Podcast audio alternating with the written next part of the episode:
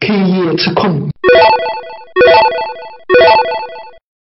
风投是这样的，风投本身就没有认为会短期就能赚到钱。嗯，它风投的理念是我投十家或者是二十家嗯，有一家能 IPO 上市，就算成功。对啊，对他们是这样子的，就风投嘛，风险投资嘛，他又不是说那个实业投资就不一样了。你看，就是为什么说很多人把跟实业的就是投资人来讲风险投资，嗯。就是造成了这些实业的人这些大佬很有钱，不投你，嗯。他就是要问你几个，你怎么赚钱？什么时候给我赚到钱？就这种就是实业型的。呃，杭州有一些就是企业嘛，就是也是 IT 公司，经常去找这些萧山的年轻企业家啊，什么乱七八糟的这些就有钱人去谈谈畅想他们的理想，然后希望纠正这些富二代们，就富二，他这个这个富二代不是贬义，是褒义的，啊我知道。就是他们是真真兢兢业业继承父业去干实事的这些人，想要从他们嘴里挖出一些钱来，帮助他们的这 IT 的这这些发展，但是很难，是因为他们从小被灌输这个思想，就是我今年投入多少，我的 这个所有的资金是多少，我赚了多少钱，什么东西。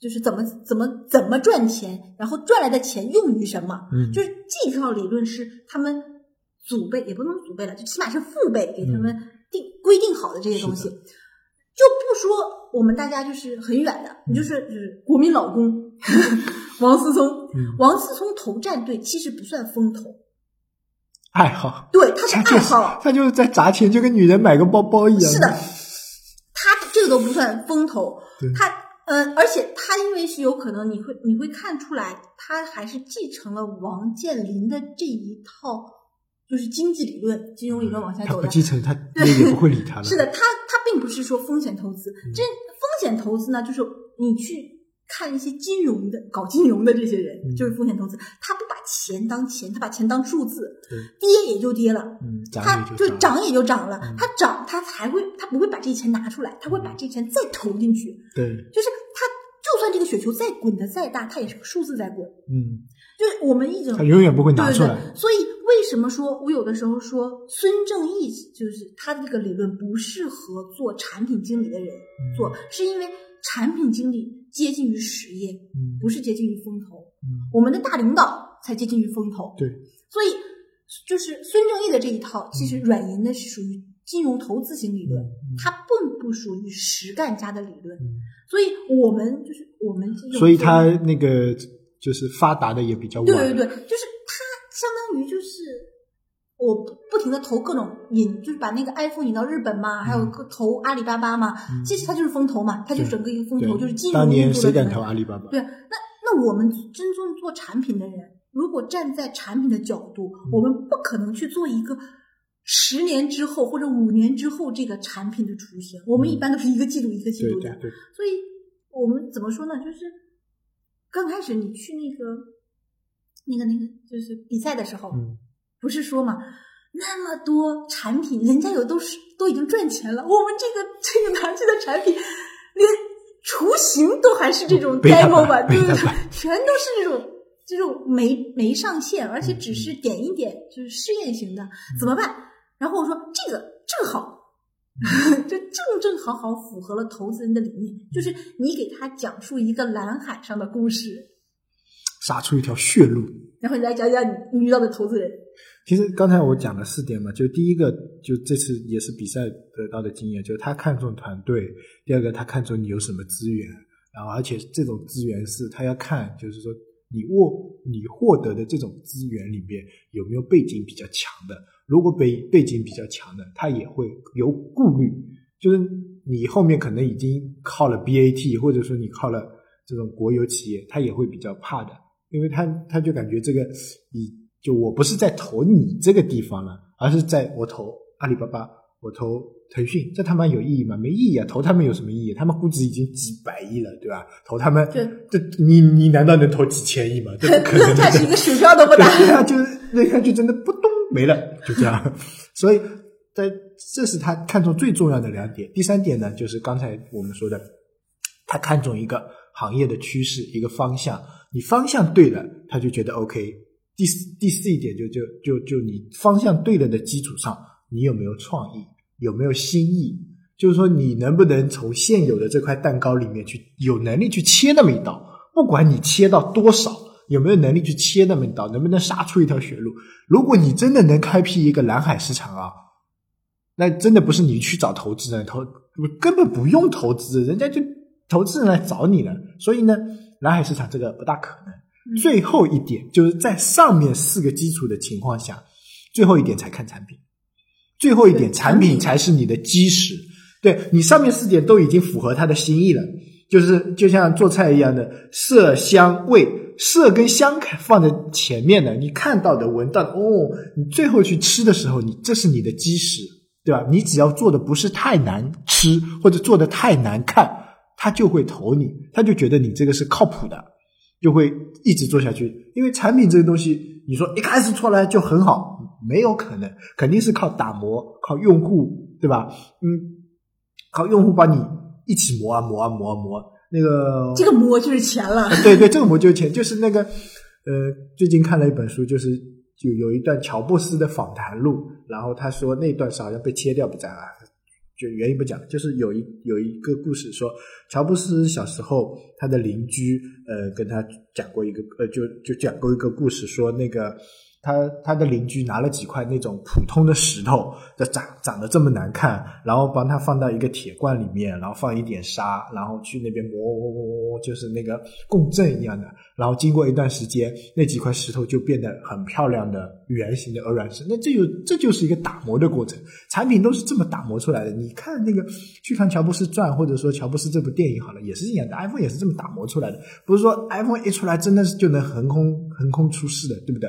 它每一款产品都是也是在打磨出来的，所以你方向要对。那苹果苹果为什么成功？它肯定方向对了呀。一开始做个人电脑，对吧？这是一个很大的趋势。后来做手机，这也是一个大趋势，对不对？穿戴设备就是这种大趋势嘛，对不对？中国反而缺少这种做大趋势的，就实干的那一批。就今天中午我们也聊到了，就我们还在做前端的那种 APP 啊，或者说做一些。比较做游戏啊这种，但是人家做的是底层的那些东西，铺网络、铺算法、铺各种计算应用能力。美国有人，美国才有人进门，别的国家都没有人进门。为什么？因为核心技术在他们那。咱们也有。呃，对，也有可能，但是我觉得不大现实。我咱们一般往上铺基础的，全都是国企、央企，然后军军工。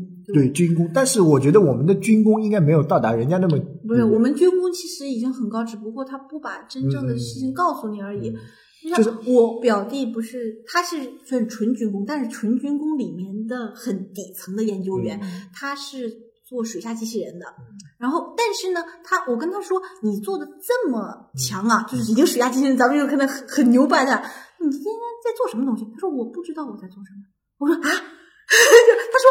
我就天天别人拿数据我来算，就是他算流体力学的嘛，就是我说你一个就是这种军工学校毕业的研究生，而且还真就是尖子生，就是属于那种啊学习当爱好的，那他完全都不知道他在为什么而工作，他天天就是算各种流体力学的。因为我觉得这种如果涉及到国家机密啊，或者说国家利益的底层的这种啊，我感觉每个国家可能都差不多。而且他呢是属于上班的时候。不能上网，嗯，然后这个我知道。下班下班东西，下班时候也不能把任何关于工作的东西带回家。这工作倒是挺新鲜的。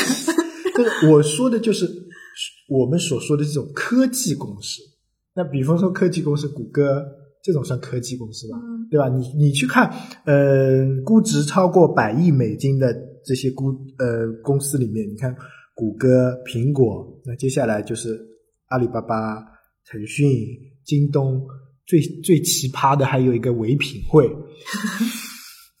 对不对？那个优聚美优品，哎，对，聚美优品就就唯品会嘛，VIP 点 com 嘛。啊，他我们没有把，我们把这怎么说呢？我们把私人企业跟对方的，就是别的国家的私人企业平衡的这么考量。对，我们没有拿国家举国家之力去。对对对。就就像什么呢？美国有这种军。私人的军工的这种军火商，但中国是可不可能有的。嗯嗯所以我们真正跟他们对抗的，其实是举国体制跟他们的这些来体制的问题，真的对对对是体制问，题就。是就像怎么说呢？你可以说我们没有一些大型的，就是这种做做实业的这种嗯私企，但是你不能说我们没有大型的做实业的国企哎，以有有有，及半国企。对对对，你说华为、中兴这有种，有有，那天我们就说华为和中兴讨伐小米的这个专利的这个问题，这个事情纯属是猪养肥了再宰 的这种状态，就是华为和中兴做了很多中国人不知道的在外国的事情，这是好事情，我说是好事情，帮别人建各种的网络啊、基础建设啊这些的，嗯我们从来没有见过他们报道，嗯也从来没有说他们宣扬他们做了多少关于基础建设的事情。嗯就那天我去搜了一下华为的这些和中兴搞笑的事情，就是关于他们外国这些投资，然后我才发现，其实他们两个公司的这些基础技术层面上，就是包括互联网，包括基础建设，已经遍布全球了。就他们的产业，就是大家在我们的理论上，华为是手机，华为是一个路由器，但是不是的，其实它基本可以做人家国家网络，它是做它就相当于成这样的。电信了。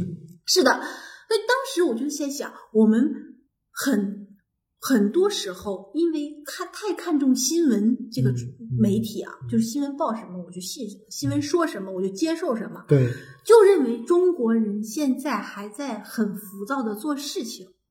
因为真正踏实的那帮人，咱是看不到的，他也不从宣传的，也就是我说的风口里面有一点，就是刚才第二点嘛，嗯。就是很多的往宣扬的东西，就是说好话的东西，嗯。放出来到到娱乐大家娱乐的时候，嗯我们是看重它的。嗯但是真真正正踏实的东西，我们现在是没有基础、没有机会看到的。对，这样的话，我们就忽略了很多事情。嗯这个事情我们以为没有人做，等到反应过来的时候，发现人家已经做好了。是的，其实这个有的时候是我们一个自己取舍新闻的一个情况造成的嘛。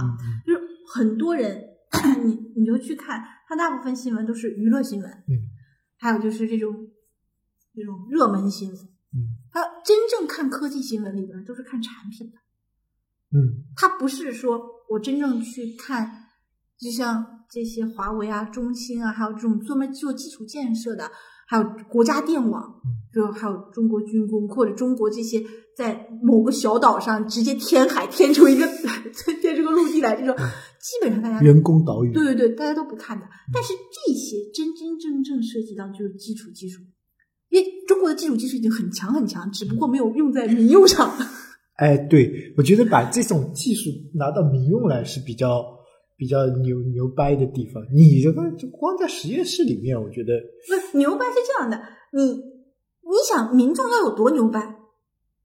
为什么说愚民呢？就是当人一多的时候，你想多牛掰？嗯你那边很牛掰的之后，你怎么去控制整个一个叫维稳吧，就和谐的局面是很难控制的了。这我懂。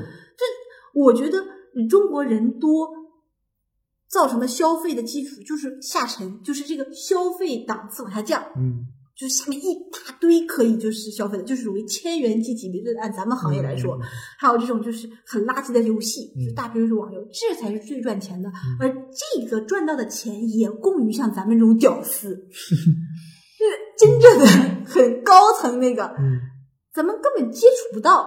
对啊，咱们生活在那个食物链的底端，金字也塔不能说不能，说底端，起码是中间基础建设，倒数三层里面，对基础建设上面。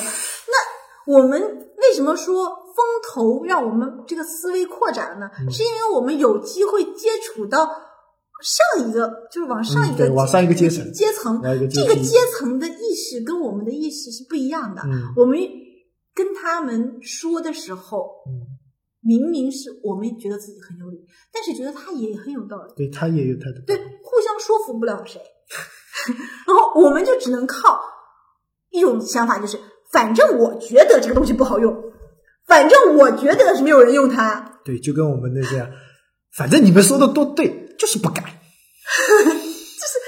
我们认为我们是消费者，我们就最大。其实这个理论是反的，嗯所有你消费的方向都是由这一群顶层设计者来给你引导出来的对的。对对对，是的，就是从社会学理论上来说的话，就是他们才是那种是的，掌权的那种。这个用我们一个以前上初中的时候经济学那个价值与价格，嗯。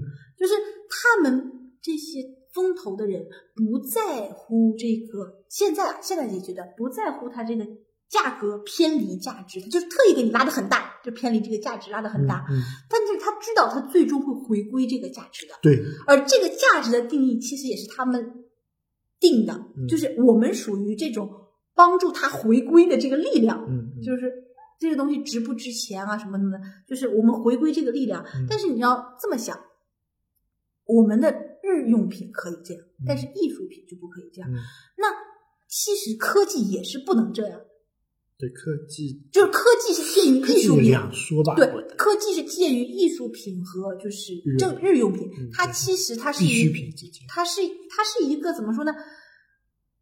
呃，你如果现在的笔记本拿到十二十年前，肯定很值钱，很值钱，那这简直是突破性的科技，它很它会卖出很很高的价格。嗯但是呢，你把二十年前没有开封的笔记本拿到现在，也可以卖到很很高的价格，就是变成艺术品了嘛？，对，就是这个当下它的价值是最低是的的，当下所用的最时髦的是最低的。嗯对吧？就是现在大家都在做八核的手机、四核的手机、六十四位的手机，全都是千元机，对，对吧？你现在真正你要拿一个 iPhone 第一代拿过来，这个拍卖是肯定很值钱的。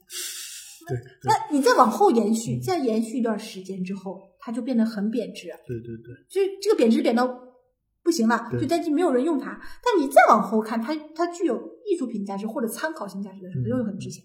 这个东西就是就是就是这个价格价值互相互相这这么就回归到商业的本质了。是的但是这个本质真的不是我们老百姓来控制的，就我们老百姓简直无能为力，只能顺水一般来走怎么说呢？回归到我们的职业上来说，就是产品经理也看不到这一层是的，看不到产品经理只看得到前面那一层，比如说产品经理看到我用户有多少，日活有多少，收入是多少，产出是多少，但是你真正创造的社会价值是多少？没有，是的，看不到。你说，呃，QQ 它创造了多少社会价值？很难去评估它。但想当年，他还想一百五十万把整个 QQ 卖掉，对不对？是的，十年前的时候，就是还有这一次二十年前吧，啊，管他呢，反正就那年代，嗯对吧？他那时那那时候还想卖给中国电信，嗯，嗯，然后这次还有一个人给我们分享，就是 PPTV 的创始人啊，叫姚静，然后他跟我们分享了一个，我也觉得他比较亲切啊，跟我们分享，因为他是属于从到达过这个行业的老大，啪叽掉 变成行业的老三这种感觉。因为当年我记得我们在学校里的时候，就两款嘛，PPTV 跟 PP Stream，就 PPS 嘛，现在叫 PPS，以前叫 PP Live。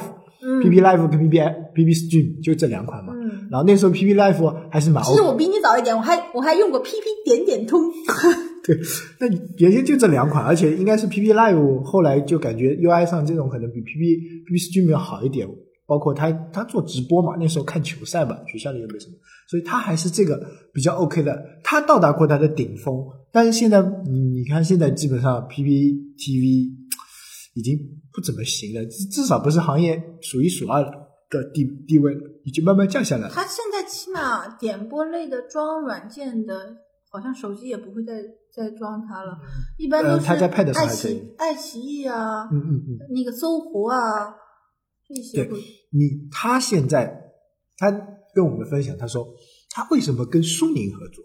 他跟苏宁合作，他到他最艰难的时候，他撑下来了。然后呢，呃，撑过一段时间以后呢，那你看那个 PPS 是啪叽卖给百度了，然后跟爱奇艺组合在一起了，但现在也不咋地。然后别别家就是他的多年抗战的兄弟啊，就一个已经卖掉了。那那时候对他的冲击其实也挺大。那也有公司要来买它，那比如说搜狐想买它，什么呃阿里想买它，但是他没有去卖掉。第一个，他觉得就是说，他跟他们这几个买他的那几个人的理念不合。第二个，他为什么卖给苏宁？因为他觉得未来的呃商业方向、行业动向是在家庭互联这一块。那物联网对对，有点像物联网。那家庭这一块，现在你说电视啊，这个东西还握在那个几家实体店这种地方。比如说，你去你要买，你家要买一个六十寸的电视，很少有人网上直接看了就买，基本上去苏宁看一看，国美看一看，哎，哦，这个不错，然后在网上查一下价格再买。所以呢，他觉得这个未来的方向可能是家庭互联。那他觉得跟苏宁的契合点比较好，所以他跟苏宁合作。苏宁基本上占他的差不多是控股了嘛，但是呢，决策权什么都还在他那里啊，就跟百度跟上次说的百度跟那个那个去哪儿一样的这种模式。所以其实每一个人从创业啊，不过应该说从学生到工作，当创业，当到到。当当领导就是你，你比如说你成为一家十亿公司级的老总，每个人的思维方式都在一步一步往上走，就是相当于是你要从这个阶层上升到另一个阶层，你必须踩着这一阶层的人往上走，对不对？嗯你如果踩不住他们，那你就走不到那一层。然后从你从一个一个自己打工的，或者说自己做软件的人，到一个。创业了，创业了，你不可能，你如果是 CEO 的话，你不可能还去指导这个做怎么做，你还不可能去画原型，你更多的就是要一种商业的运作模式了。你你要的是一套管理体系，要的是一套管人的体系、管事的体系，要的是一套商业运作的体系，你的思维就会慢慢的发生一个变化。然后你要从前面这一环看到商业背后那一环，所以觉得。那些学经济的人还是蛮牛逼的，真的。就是经济的人看到的是背后的那些数字那一环，那我们做这种理工科看到的是前面的那一环。那需要把这两环给合起来，那才是一个完整的闭环的一个生态系统。啊，这个是真的蛮难的一个事情，很多人都看不到那背后。这个格局太大了。对，格局是很大。